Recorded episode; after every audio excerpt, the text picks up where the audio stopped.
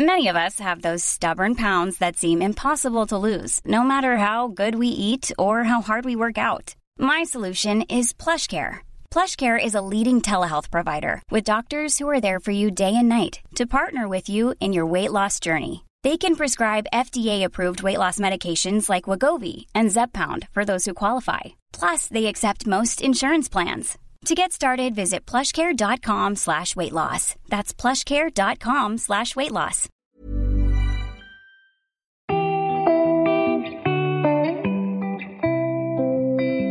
Vous écoutez la deuxième partie du témoignage de Dora. Si vous ne l'avez pas encore fait, je vous invite à écouter d'abord la première.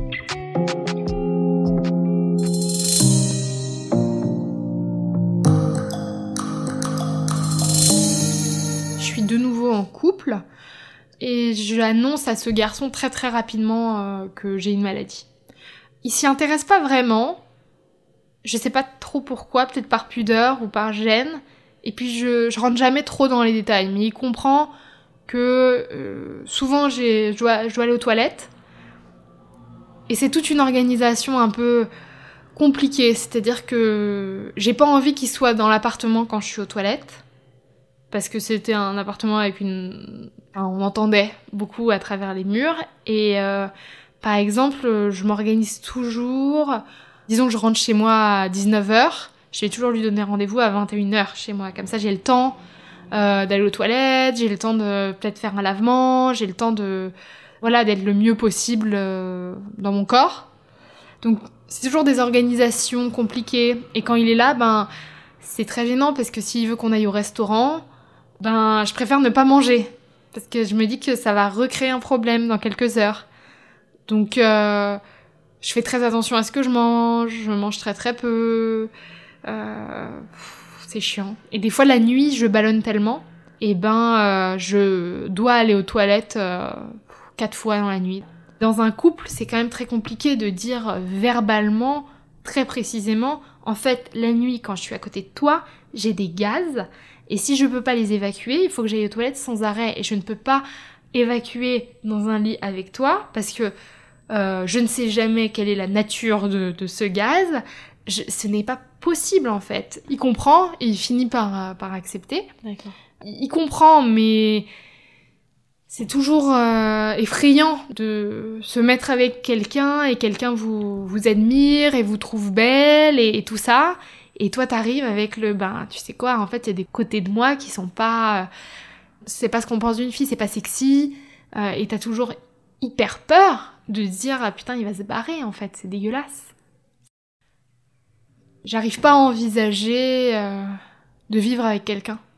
C'est-à-dire que ça raye de ma tête l'idée de pouvoir être intime tout le temps avec quelqu'un. C'est trop compliqué pour moi d'avoir tout le temps quelqu'un dans mon espace. Être seule, c'est le seul moment où je suis tranquille avec mon corps et, et si mon corps fait n'importe quoi, bah y a que moi pour le savoir.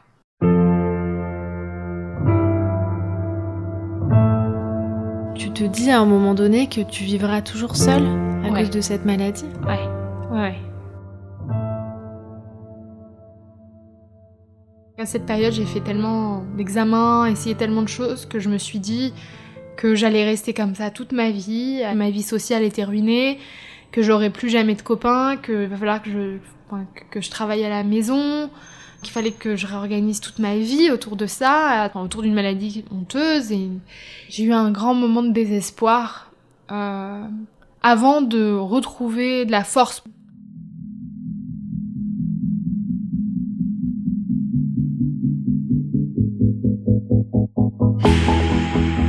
Commence à cumuler de l'information.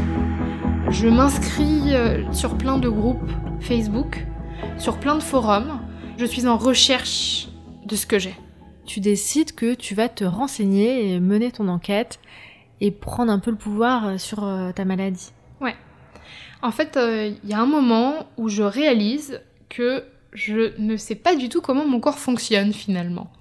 Puis je, me- je commence à me dire, mais euh, en fait, les, un gaz, c'est quoi? C'est quoi un gaz C'est- J'ai aucune idée euh, de, mon système digestif. euh, Je sais pas ce que c'est un estomac, je que c'est un intestin grêle, je que c'est. En fait, euh, je sais rien quoi. Je me dis, mais comment tu peux être aussi inconsciente en fait? Comment tu, peux donner tout ton pouvoir à des médecins? Enfin, c'est quand même. Il a fallu des années pour que je me dise, mais c'est quoi cette pilule que j'avale? C'est, Ça marche comment? Quand on fait une coloscopie, qu'est-ce que c'est en fait?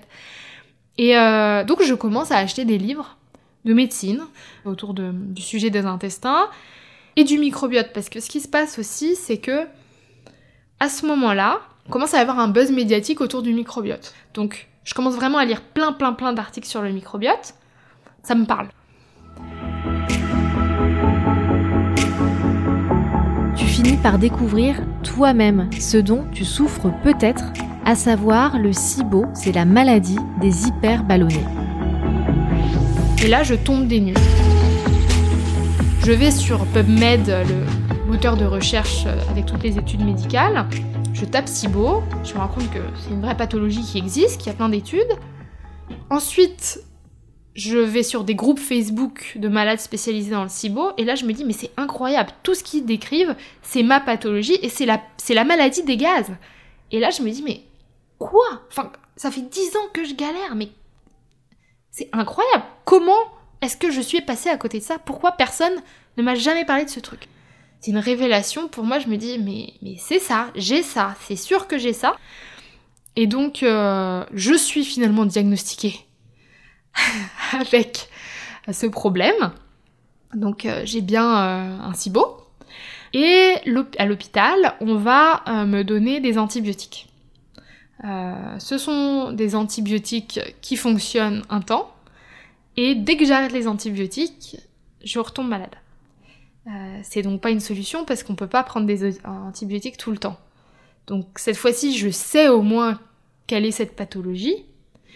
Et là, en fait, euh, ben, je décide de vraiment euh, me rapprocher de communautés de malades du SIBO sur Internet. J'achète même des formations SIBO sur Internet parce que les Américains, qui n'ont pas le même système de santé que nous, produisent beaucoup plus d'informations que nous tu découvres en fait qu'il y a euh, tout un monde que tu ne connaissais pas, de gens qui connaissent plein de choses sur le cibo, qui s'entraident et qui vont pouvoir enfin euh, faire que tu vas plus être seul euh, dans, tout ça. Exactement. Je tombe là-dedans, ça me ça me fascine. Je passe mon temps sur ces forums, ça prend tout, tout mon temps. Et puis sur les forums, on peut faire des petits sondages. alors, quel complément alimentaire marche le mieux? Est-ce que c'est telle plante qui marche le mieux pour vous? C'est tel régime qui marche le mieux pour vous?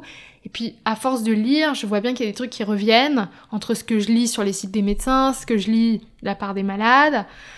Et finalement, ben, je, je crée un protocole par moi-même, à force de lire. Donc, tu vas devenir ta propre experte des soins dont tu as besoin avec des plantes bien particulières, des régimes spécifiques, ça va mieux. En tout cas, tu arrives à dompter un peu tes symptômes. Mais tu comprends aussi à ce moment-là qu'on ne guérit jamais ou quasiment jamais de cette maladie. Mais tu as quand même encore un espoir. Donc tu le décris dans le livre, tu vas tout tenter. J'ai tout tenté. je, vais jusqu'au Pérou, dans l'Amazonie, au fin fond de l'Amazonie, euh, dans un centre qui fait des retraites chamaniques. Je me dis, euh, je vais tester un nouveau truc et puis voilà. Et donc je pars au Pérou, dans le fin fond de l'Amazonie, près de Iquitos, qui est la ville la plus proche de, l'Amazonie, et je vais dans un centre chamanique, euh, où c'est une femme Shipibo, donc c'est une tribu, euh, voilà, c'est la tribu locale. Cette femme Shipibo est chamane, et elle, euh, elle a ce centre où elle reçoit des malades du monde entier. Et donc je passe un mois là-bas, où elle me donne tout un tas de de plantes euh, de l'Amazonie à boire, mais alors c'est-à-dire que c'est génial parce que le matin, euh, elle va te montrer tel arbre, telle plante, euh, t'achètes et elle te dit bah voilà cette plante là, tu la prends, tu la coupes, tu la fous dans l'eau, c'est-à-dire que je vais prendre la plante dans la forêt, c'est voilà. Et donc elle me donne un traitement à base de, plantes locales qui peuvent aider et moi j'y crois, je me, enfin j'ai envie d'y croire on va dire.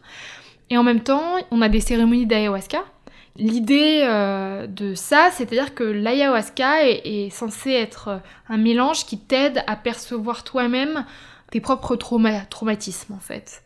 L'ayahuasca, c'est juste comme une lampe de poche sur toi-même, on va dire. C'est une plante qui provoque des visions hallucinatoires. c'est ça, exactement. Et alors? Bah, L'expérience était extrêmement dure. Donc euh, déjà les conditions, je suis dans une petite cabane dans la forêt. Il euh, n'y a pas de toilette. Euh, enfin, c'est vraiment la, petite cabane dans la forêt, quoi, avec des migales, avec vraiment la, la, forêt, quoi. Et donc c'est pas confort. Et les cérémonies d'ayahuasca sont très violentes au début pour moi. je revis plein de traumatismes, je revis plein de choses. Il y a beaucoup de choses qui s'éclairent dans ma tête Sauf que ça ne me donne pas vraiment d'indication sur euh, ma maladie. Finalement, ce voyage pour moi était passionnant, mais ne règle en aucun, n'a pas réglé le problème. Mais d'un point de vue psychologique, ça a changé ma vision de la vie. Et, du coup, ça m'a un peu aidé quand même à me dire que je sais pas pourquoi je suis malade, mais je suis sûre qu'il y a un sens. Voilà, je suis sûre que au bout du bout, il y a un sens et que Peut-être qu'il faut que je reste malade en fait. Peut-être qu'il faut que je reste malade le temps qu'il faut que je reste malade. Peut-être qu'il faut que j'en fasse quelque chose. Euh, peut-être qu'il faut que j'aide d'autres gens. C'est là que tu te dis que ta mission, c'est peut-être d'écrire un livre. Émerge dans ma tête cette idée. C'est quelque chose qui me, voilà, qui, qui, me travaille et je me dis que c'est ça que j'ai envie de faire.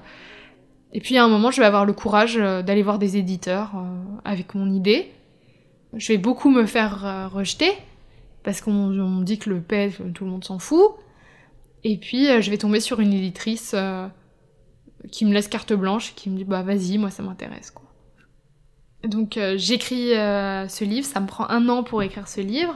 Le livre est sorti en juin 2019, il y a un an. Et euh, c'est un succès immédiat. Euh, ce livre devient euh, premier des ventes sur Amazon en santé dans la première semaine. Et médiatiquement, ça marche plutôt bien. et c'est un succès finalement aussi de bouche à oreille. Tous les gens malades commencent à en parler.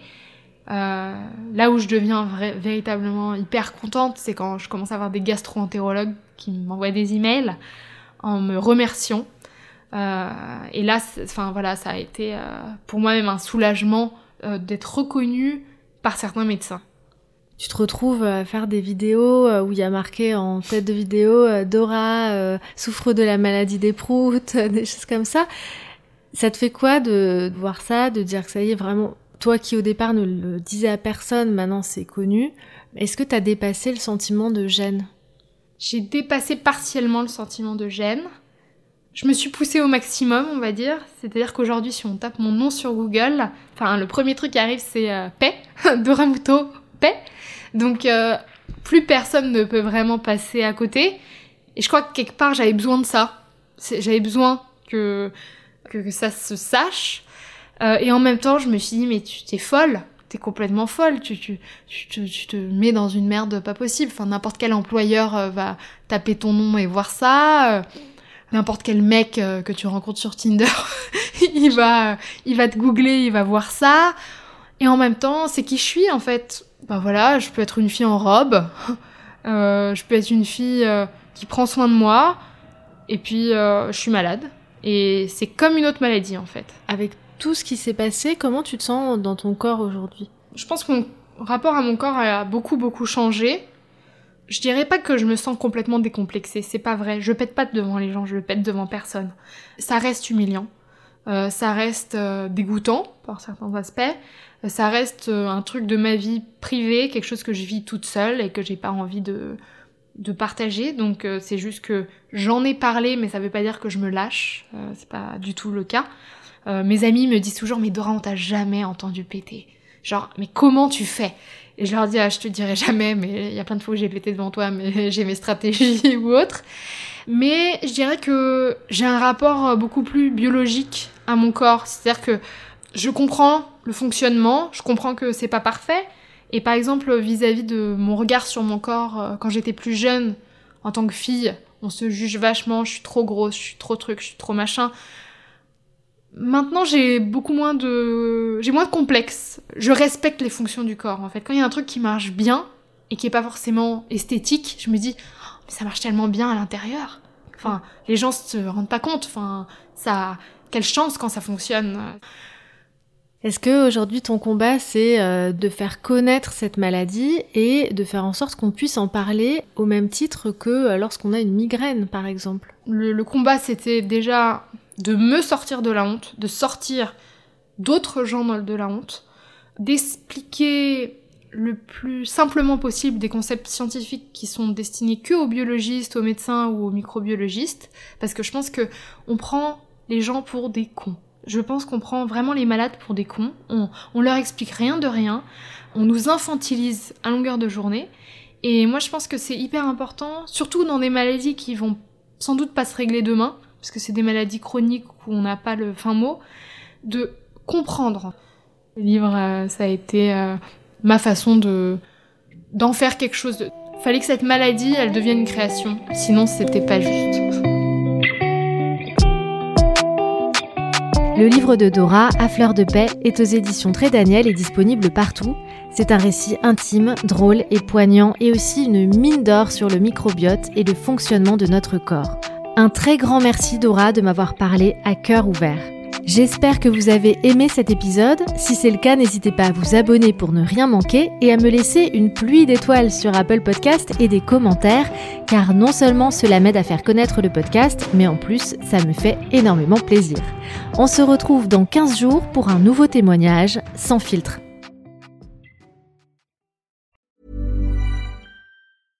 Hey, it's Paige DeSorbo from Giggly Squad. High quality fashion without the price tag. Say hello to Quince. I'm snagging high-end essentials like cozy cashmere sweaters, sleek leather jackets, fine jewelry, and so much more. With Quince being 50 to 80% less than similar brands. And they partner with factories that prioritize safe, ethical, and responsible manufacturing. I love that. Luxury quality within reach. Go to quince.com slash style to get free shipping and 365 day returns on your next order. Quince.com slash style.